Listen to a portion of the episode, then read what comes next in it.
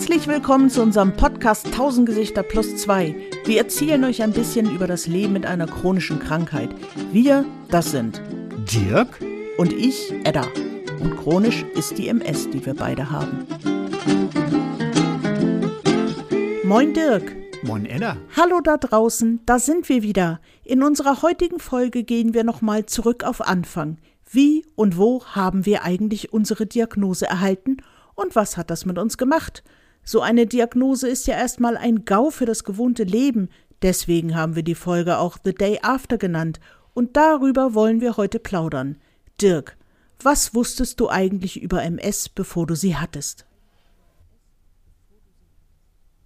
Nichts. Null. Siehst du? Nada. gar nichts. Ne? Das ist ähm, gar nichts, muss ich ganz ehrlich sagen. Und man hat mich ja auch nicht mit MS diagnostiziert, sondern mit Enzephalomyelitis disseminata. Oh. Was man hier gar nicht ausspricht. Oh, mit einem Fachwort. Alles klar Angeberworte, die der Patient gar nicht auf Schirm hat. Ja, war bei mir ähnlich. Ich bin als erstes mit der, äh, mit der Diagnose ADEM, akute demyelisierende Enzephalomyelitis, entlassen worden, beziehungsweise. Das ist ja noch fast noch schlimmer. Ganz genau. Zumal man auch nicht, das ist nichts, was man einfach mal so googeln kann, wo man sagen kann, was ist denn das eigentlich? Und dann haben sie mich aber gleich nach der Reha wieder einkassiert und dann, also eigentlich stand die Diagnose sehr schnell fest. Heutzutage sagt man auch nicht mehr Adem dazu, sondern klinisch isoliertes Syndrom. Der erste Schub, weißt du, die mhm. Nummer fühlt sich an wie MS, ist es aber nicht, kommt nie wieder. Hatten wir ja letztes Mal schon. War das bei dir wo hast du die Diagnose erhalten? Dann im Krankenhaus oder auf freier Wildbahn? Ähm, ich hatte so eine Vermutung, das war beim Hausarzt. Ne, das ist ganz interessant. Also meine Hausärztin, das ist die, die jetzt gerade in Rente geht und nicht mehr da ist. Und die hat mich gefragt, sag mal, ist bei euch in der Familie eigentlich schon mal sowas wie MS vorgekommen? Und ich, hä? Was ist denn das? Ne?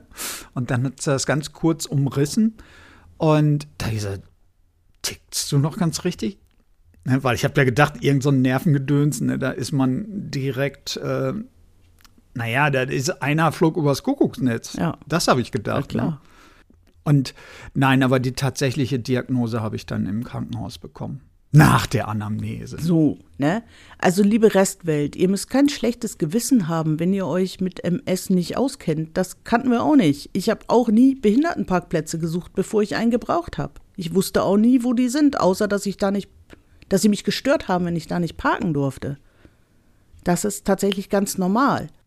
Lasst euch bloß nicht erzählen, dass das Muskelschwund ist oder sowas. Guckt einfach nach, also wenn so Berichte laufen. Du hast doch mal so einen wunderbaren Bericht gesehen, wo sie eine Dreiviertelstunde über einen MSler berichtet haben und hinterher gesagt haben, das Muskelschwund. Ja, das war, das war fantastisch. WDR. und da war dieser Bericht und dann erzählen die eine Dreiviertelstunde und zack, irgendwann sagt die Reporterin dann Muskelschwund. Super recherchiert. Super recherchiert. Dann habe ich an den WDR geschrieben ne, und dann haben sie mich geblockt. Wie? Geblockt? Ja, ich durfte nicht mehr beim WDR irgendwas schreiben. Ach.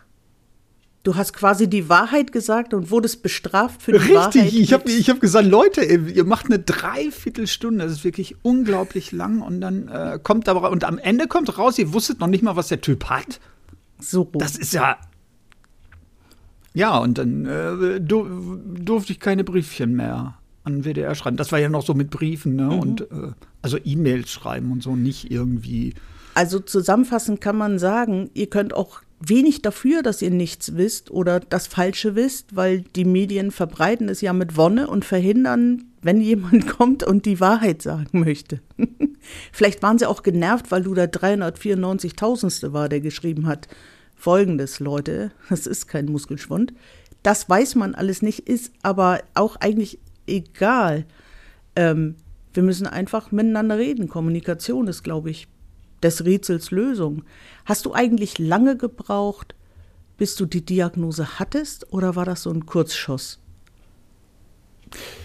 Ich würde sagen, das war ein Kurzschuss. Ähm, wir hatten ja beim letzten Mal schon gesagt, dass ich sehr viel länger erkrankt bin als du. Ne? Also es war eine frühere Zeit, es gab keine Medikamente.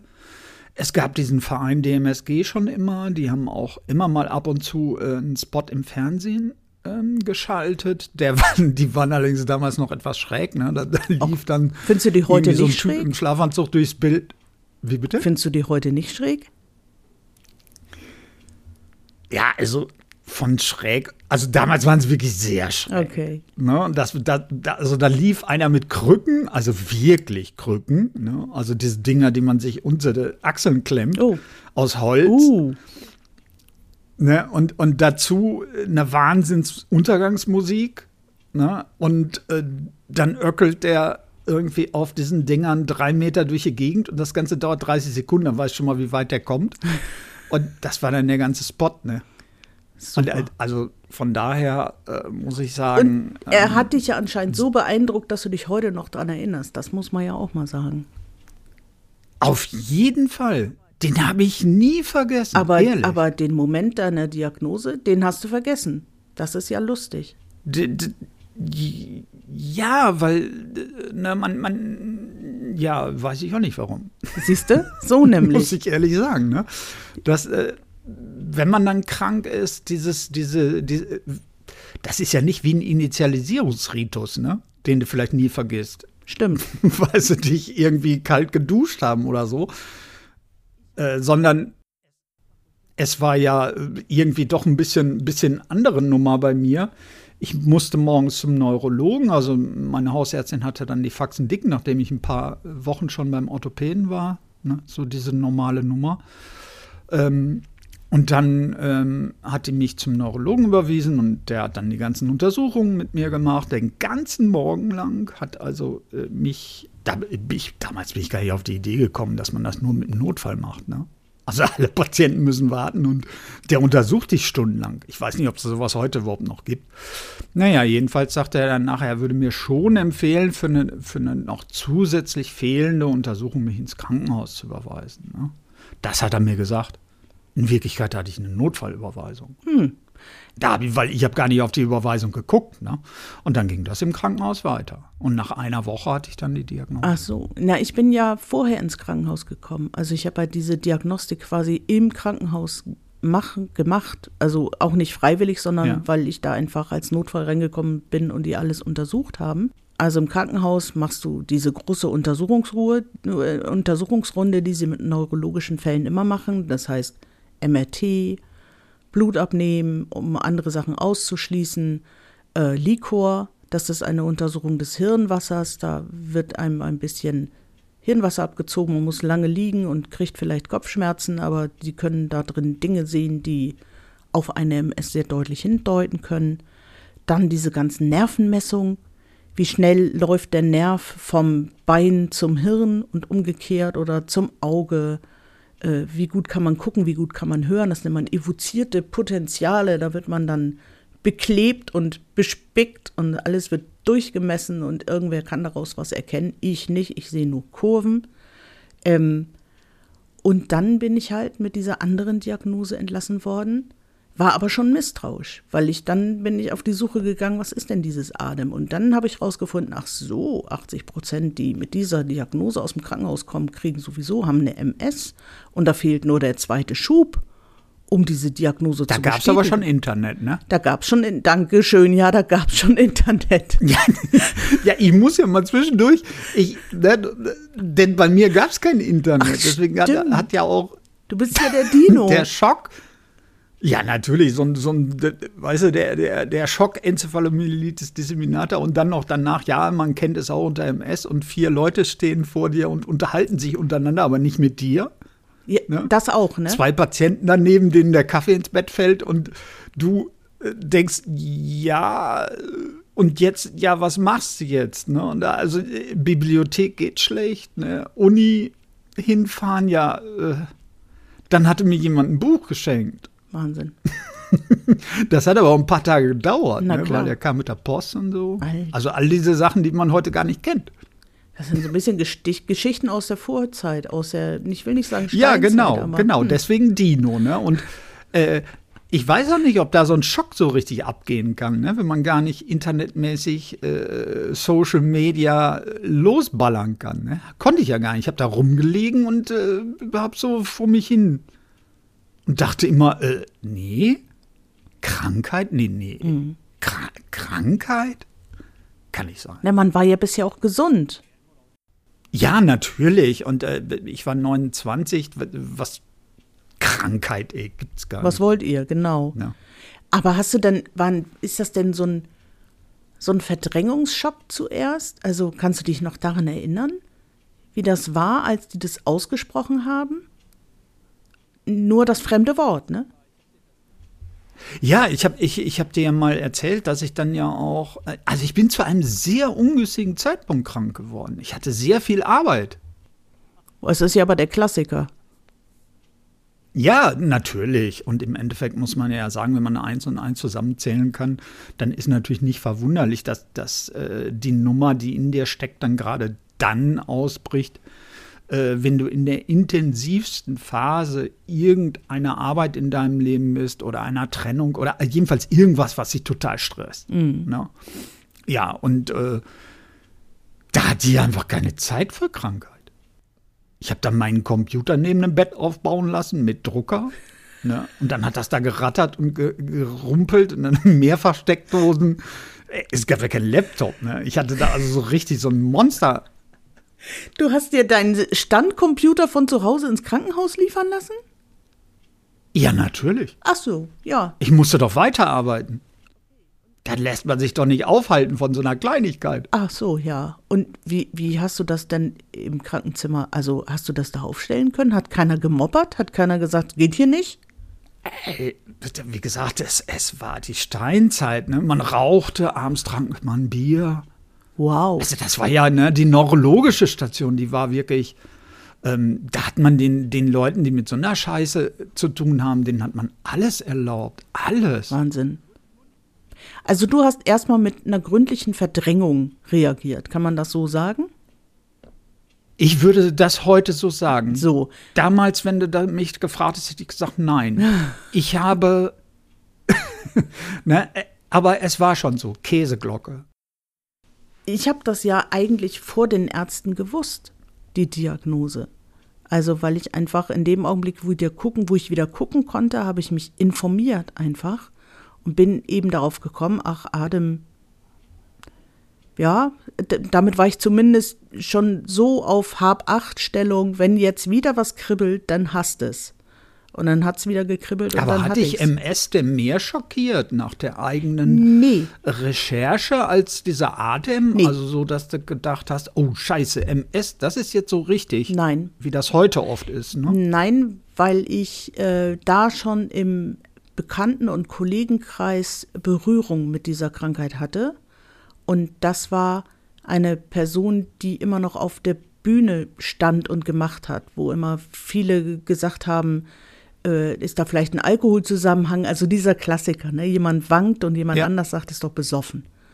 Äh, da hatte diese, dieser, diese Kollegin sehr viel mit zu tun. Insofern habe ich schon mal von ganz weitem dran gerochen und eine Freundin hatte mal den Verdacht auf MS, war aber nur Rücken. Insofern habe ich schon so ganz, ganz latente Berührungspunkte gehabt mit dieser Krankheit. Und ich bin ja aus dem Bett wieder aufgestanden. Also fand ich das irgendwie erstmal nicht so, geht doch. Passiert mir nicht schlimmer. Ist MS, aber ich werde einen ganz leichten Verlauf haben. Das war so eher meine Verdrängung.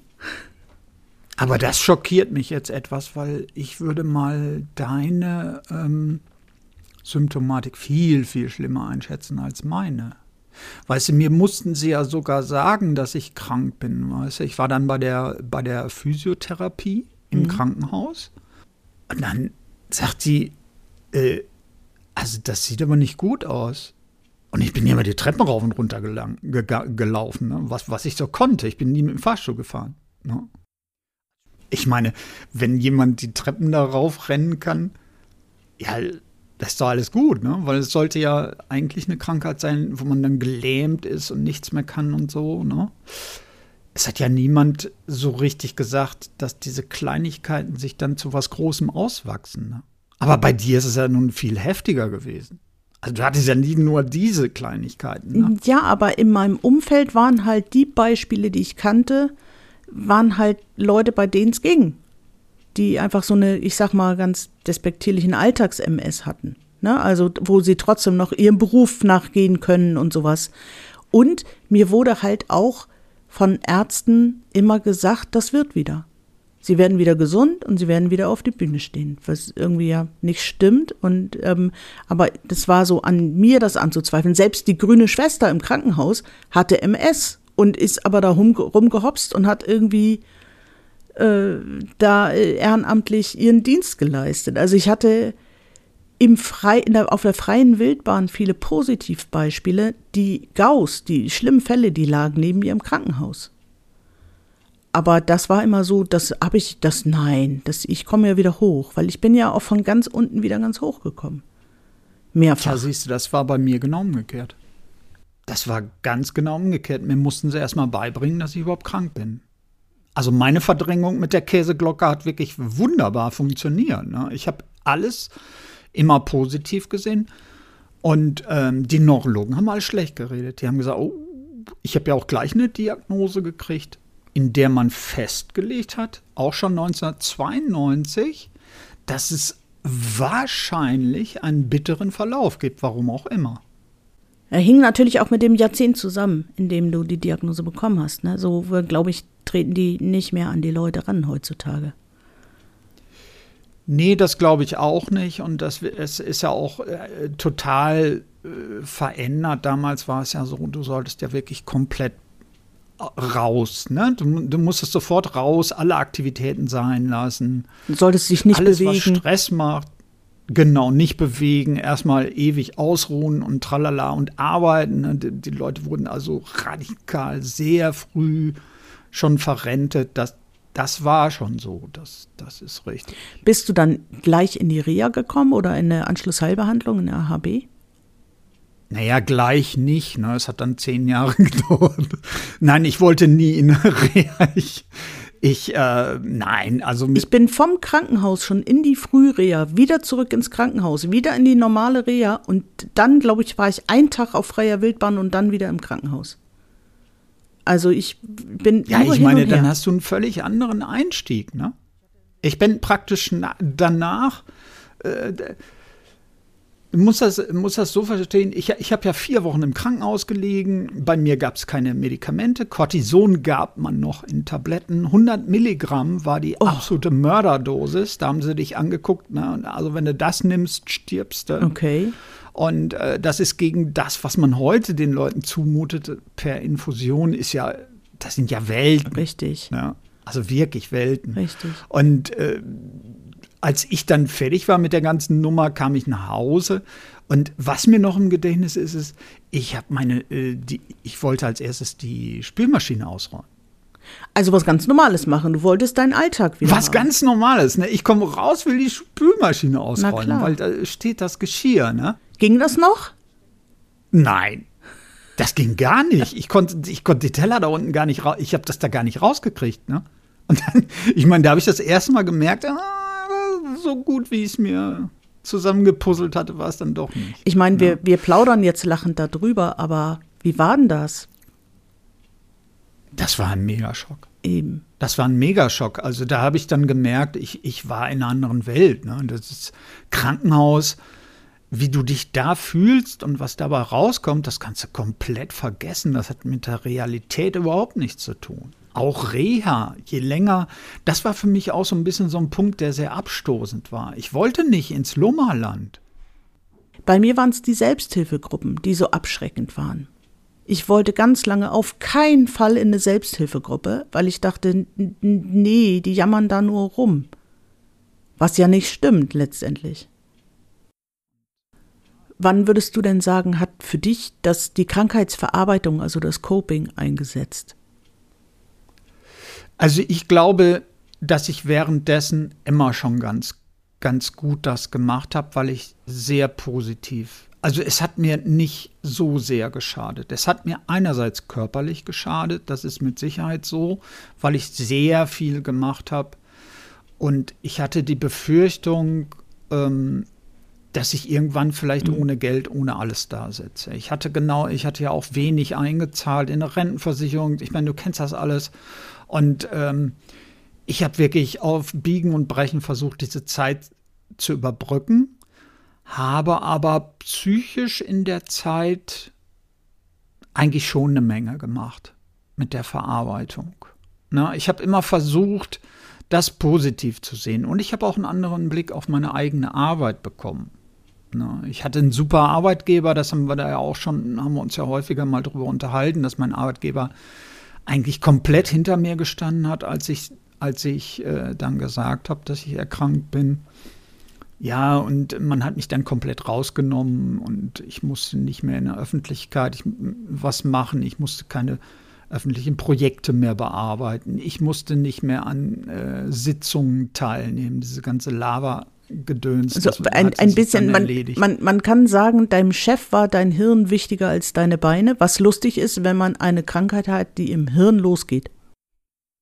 Ja, das ist übrigens auch noch was, woran ich mich erinnere dass mein äh, Neurologe damals sagte, als dann bitter wurde bei mir, ne, ich hab ja auch, war ja auch zwischenzeitlich mal ein paar Tage blind und sowas alles ne, und konnte dann überhaupt nicht mehr laufen und war dann komplett undicht. Das sind ja auch mhm. noch so Sachen, die mhm. sehr unschön sind.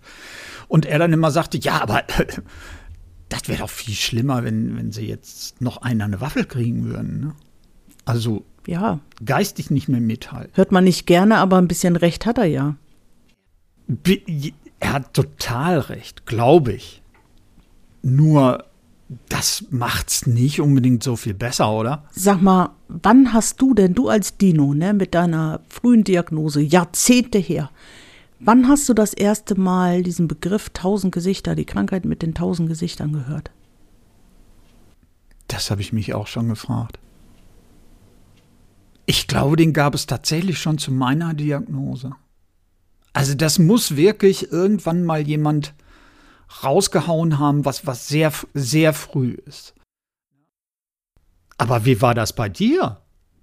Hast du das durchs Internet irgendwie äh, äh, oder, oder hast du aufgemacht und hattest sofort die tausend Gesichter? Das war bei mir das ist mir schnell, das ist mir schnell begegnet. Also ich glaube, als diese Broschüren auf dem Krankenbett lagen mit Medikamenten, wo ich mir was aussuchen wollte, auch womit man völlig überfordert ist, wenn man frisch im Club ist, ähm, ich glaube, da stand das schon auf den Broschüren drauf. Irgendwie. Und wie hast du das empfunden? Weil ich kann mich noch daran erinnern, wie das bei mir war. Wie hast du das empfunden? Ist das, wie ist das bei dir angekommen, dass man eine Krankheit hat, die so, ja, weiß ich nicht, so ein bisschen mystifiziert nee, ist? Nee, so habe ich das gar nicht empfunden. Ich glaube, das ist mein Teil der Verdrängung, dass ich irgendwie dachte, ja, das ist sowas wie Fachjargon. Das, das sagt man halt so. Und habe das gar nicht hinterfragt äh, nicht weiter. Natürlich habe ich mitgekriegt, äh, tausend Gesichter, weil es so unterschiedlich ist und war aber viel schneller dabei zu sagen, und ich habe dann das Gute, alles klar. Bei mir ist dann das, bei mir wird das das lächelnde Gesicht, bin ich ganz sicher. Das ist, glaube ich, mein Teil der Verdrängung, bis ich vom Psychologen saß, der sagte, Sie haben ja eine Anpassungsstörung, das ist ja interessant. Ähm, äh, da habe ich dann das erste Mal auch bitterlich geweint, so, weil es mir klar wurde, ach so, das tausend Gesichter, aber selten schöne und die Sicherheit, dass ich das Schöne habe, ist irgendwie nicht sicher. die gibt es gar nicht, diese Sicherheit. Ähm, ich war halt sofort in Reha und psychologischer Behandlung. Ich bin eigentlich letztendlich dann relativ gefestigt nach Hause gekommen, wieder ins wahre Leben nur, dass ich dann eben meine Akte gelesen habe, was ein dummer Fehler ist. Lest nie eure Akte auf dem Weg nach Hause, wenn ihr aus dem Krankenhaus kommt. Macht's einfach nicht. Das ist zu früh. Nee. Da stehen Sachen drin, die will man gar nicht, die will man gar nicht wissen und die hat man ja auch gar nicht Nein. so auf dem Schirm, dass sie passiert sind. Man, ver man vergisst es. Richtig, auch, ne? das, Zum die Glück. Evolution war da ja sehr fleißig. Das wir nicht alles im Fall. Hirn halten. Nein, ich hätte jetzt so gedacht, dass bei dir eigentlich die Angst hätte viel größer sein müssen als bei mir. Das muss ich ganz ehrlich sagen, weil ich hatte ja immer im Hinterkopf, dass ich einen rein denkenden Job habe. Ne? Ich hätte ja auch im Liegen arbeiten können, habe ich ja auch später. Ne? Im Prinzip habe ich ja im Krankenhaus damit angefangen, mit meinem Computer am Bett. Ne? Das war ja der Erstversuch, im Liegen zu arbeiten demnächst mal. Ne? Ich meine, das habe ich natürlich nie so gesehen, aber bei dir sieht das ja völlig anders aus. Wie, wie hat dich das nicht total aus, aus den Strümpfen gehauen. Ich kann eventuell gar nicht mehr auf der Bühne, ich kann das gar nicht mehr machen. Ich weiß, dass ich die ersten Monate verzweifelt versucht habe, ähm, ich habe mir Pläne gemacht. Was geht da noch? Wie kann ich es jetzt umsetzen? Wie kann ich, weil es ging gar nicht um, komme ich noch auf die Bühne oder nicht. Es geht eher um die gleiche Frage, um die es eigentlich heute auch noch geht. Was geht überhaupt noch? Weil ich gehe kaputt, wenn ich nicht kreativ sein darf. Also habe ich erstmal, als ich nach Hause bin, solltest meine Wohnung sehen. Da hängen nur Bilder, die ich selber gemalt habe. Dann habe ich irgendwie, liebe Leute, ich habe das Häkeln angefangen. Also Ergotherapeuten werden sich jetzt freuen, weil die Feinmotorik und so. Aber ich habe alles, alles Mögliche gemacht, um kreativ zu sein. Und da war es dann auch erstmal piep egal, ob Musik oder irgendwas anderes. Wie schon gesagt, ich habe das Häkeln wieder angefangen. So. Und da ist es ein bisschen bei geblieben, also nicht beim Häkeln, aber dass ich mir immer so Wege suche, um diesem Anteil von mir äh, auch Zoll zu leisten irgendwie. Sonst gäbe es auch diesen Podcast ja nicht. Das ist toll, ich habe eine Aufgabe, ich darf was schneiden, ich darf was, dass es schöner klingt und wenn es den Leuten gefällt, ähm, das fällt definitiv in diese Kategorie. Aber ich glaube, das macht jeder. Das ist aber, glaube ich, aus meiner Sicht so. Ne? Man denkt immer, dass die Leute, die auf der Bühne stehen, es ist das sich produzieren auf der Bühne, was ja gar nicht unbedingt so sein muss. Ne? Das kenne ich ja von dir, dass, da steckt ja was ganz anderes hinter. Was ich interessant finde, ist, dass es bei mir ähnlich ist. Weil ich habe ja erst nach meiner Diagnose meine Patente entwickelt. Ach, guck. Ich wäre wahrscheinlich in eine ganz andere Richtung gegangen. Weil ich bin nämlich bei uns auch der Kreative gewesen. Ich wollte ja ursprünglich auch mal Grafik und Design studieren und nicht Elektrotechnik. Ich bin ja Schriftsetzer und nicht. Na, deswegen, du findest das immer so lustig, wenn ich sage, ich bin hier einer, ich bin ja Technikfeind. Finde ich sehr lustig. Ja, aber na, ich, ich habe da was Kreatives entdeckt und ich durfte ja auch ganz tolle Sachen machen. Ich durfte Wasser sauber machen. Ne? Ich bin in, in dieses ich bin ja in so eine Grünbude eingestiegen. Ne? Und das wusste ich damals gar nicht so genau, aber äh, ich hatte immer etwas, was toll war. Ne? Wenn, wenn, ich, wenn ich was rausgekriegt hatte, dann war das toll.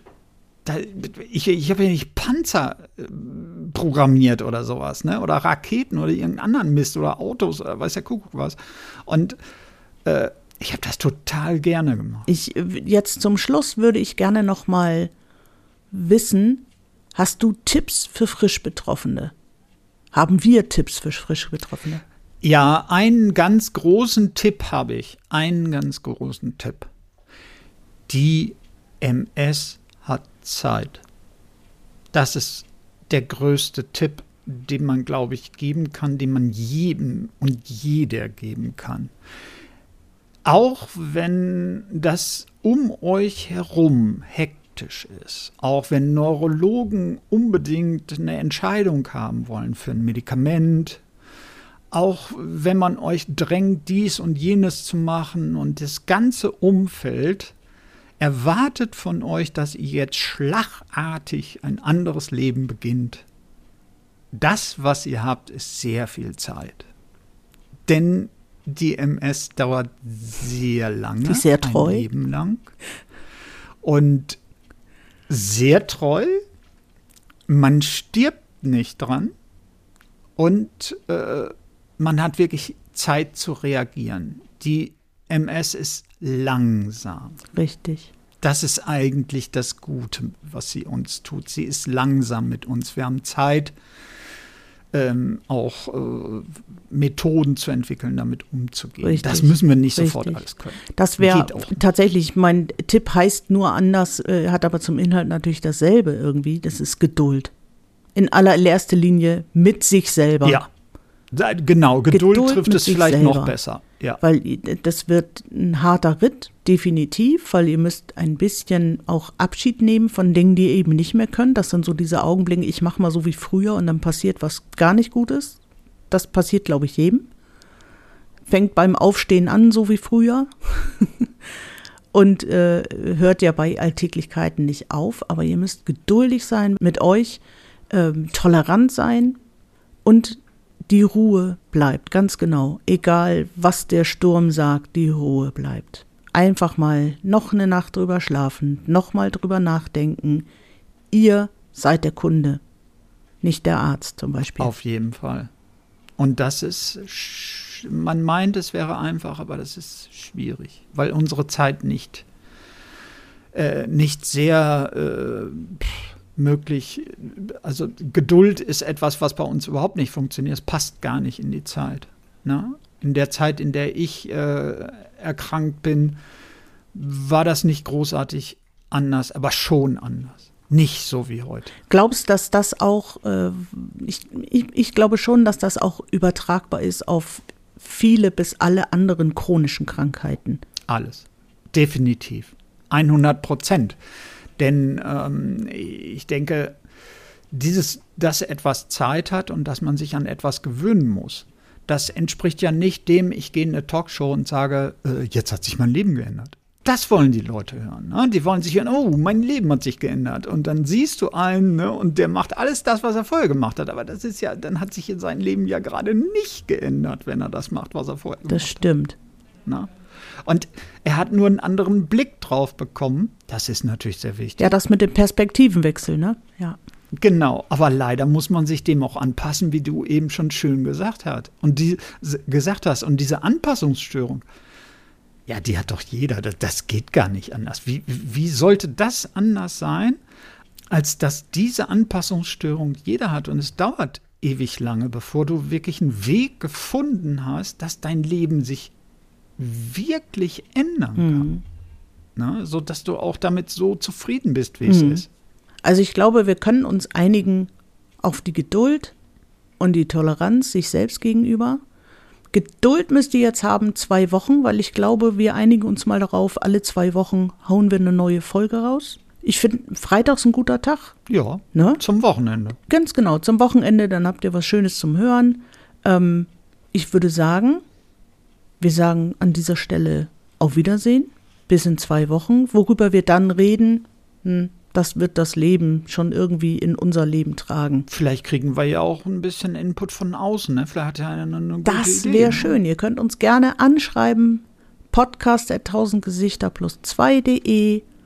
Und ihr könnt uns auch gerne auf den hiesigen Plattformen Likes hinterlassen oder Kritiken hinterlassen. Ihr könnt uns folgen. Das äh, freut uns natürlich, wenn das ein bisschen äh, Anlauf kriegt. Aber wie schon gesagt, für alle, die damit nichts anfangen können, haben wir auch immer eine Exit-Strategie, nämlich den einfachen Player auf unserer Website.